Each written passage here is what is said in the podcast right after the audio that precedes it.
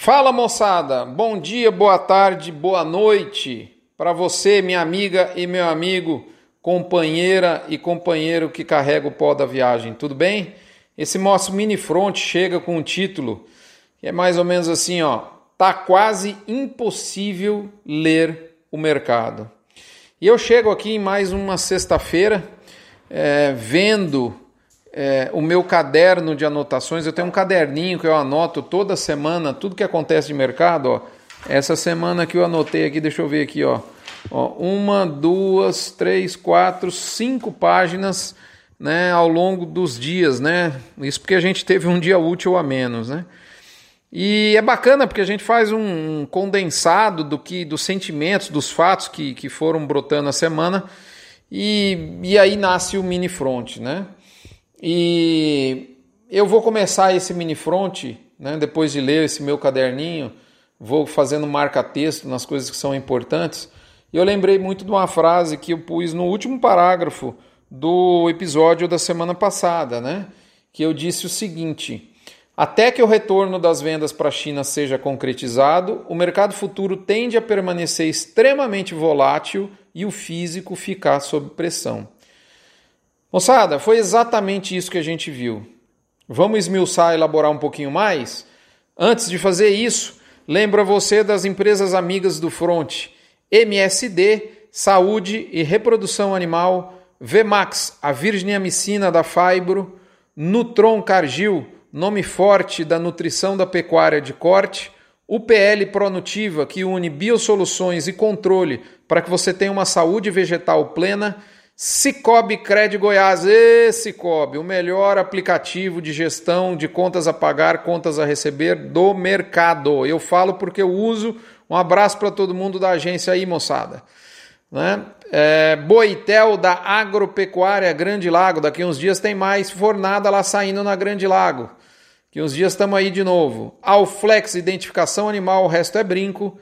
Asbran, a nossa associação que reúne 80% da indústria de nutrição animal, e por fim, gerente de pasto, com o tripé, um software, né, um conhecimento, ou seja, um método e consultoria para que você possa fazer gestão de pastagens de maneira global, transformar pasto em número, essa turma é craque em fazer.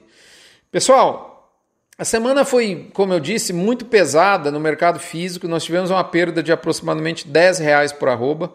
Essa perda foi espelhada no mercado futuro. Se a gente comparar o fechamento né, das últimas duas sextas-feiras, e a gente percebeu o pecuarista realmente numa situação muito desconfortável, fechando alguns negócios em valores que fizeram transformar um boi magro que o sujeito colocou no coxo né, em uma bezerra ou um bezerro. Essa foi a colheita de alguns. Geralmente o sujeito coloca um boi magro né, e tira para trás, né, depois de encerrar a operação, o valor para poder comprar um bezerro e mais o custeio desse bezerro para se transformar no próximo boi gordo. Pois bem, infelizmente teve gente que saiu só com o bezerro, ou pior, só com a bezerra.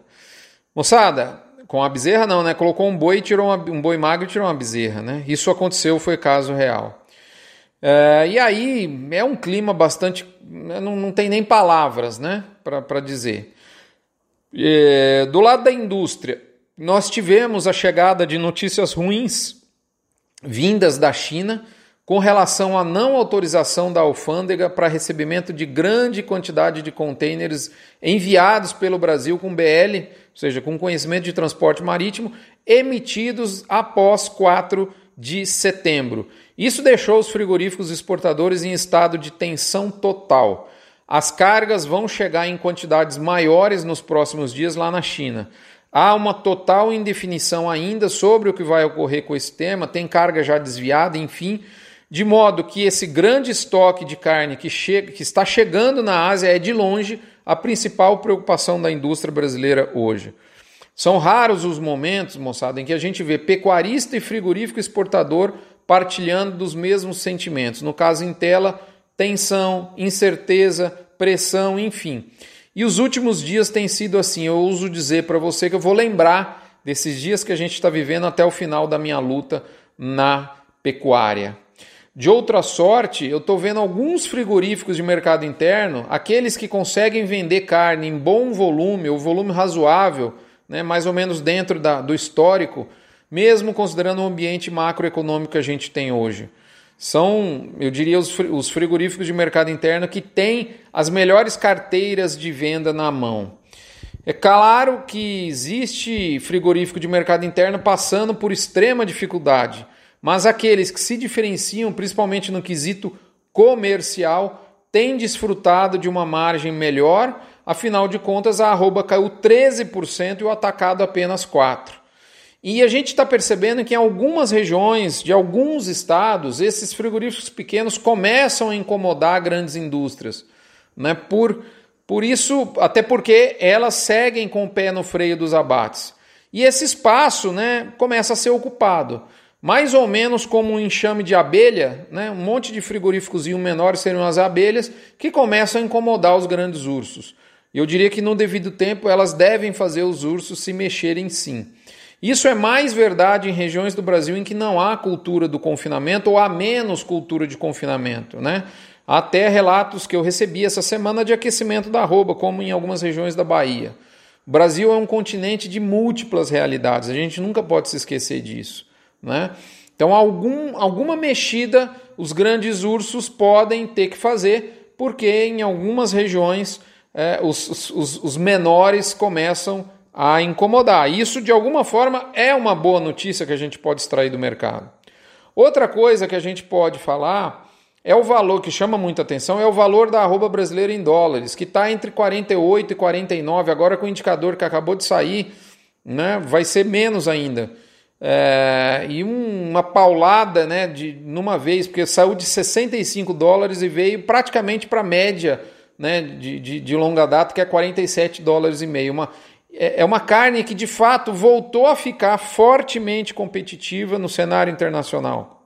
Eu penso que não por acaso o Egito voltou às compras, ele também tinha saído fora, saído de cena depois das duas EBs atípicas, e o mercado americano ganhou destaque nas vendas, então nas vendas recentes sem China. Então é, é óbvio que o volume de exportação de outubro vai exibir números muito mais modestos né, de embarques para fora do Brasil. Afinal de contas, o peso da ausência China é muito grande na conta mas, mas né, há talvez um exagero né, dessa arroba brasileira em dólares bem desafiada quando a gente olha o resto do mundo. É, de alguma forma, isso é um ponto positivo, sim.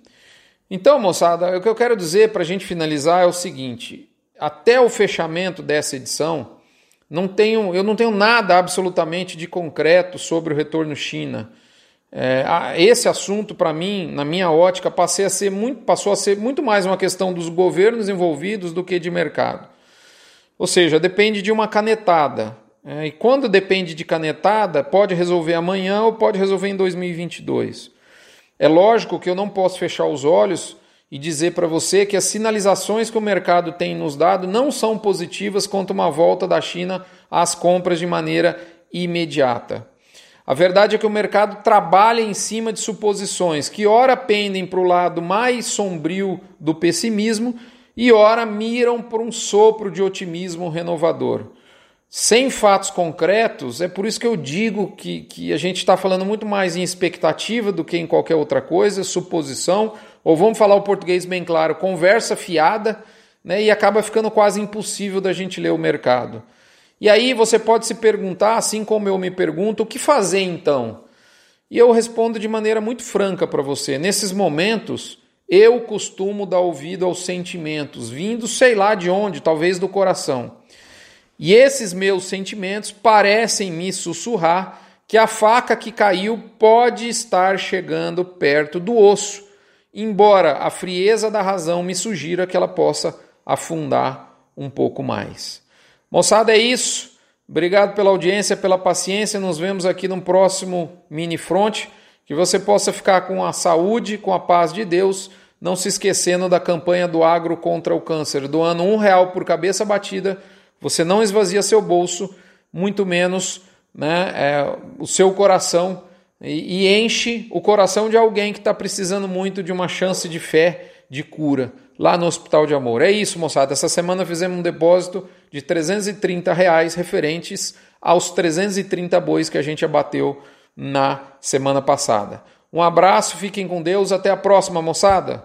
Saúde!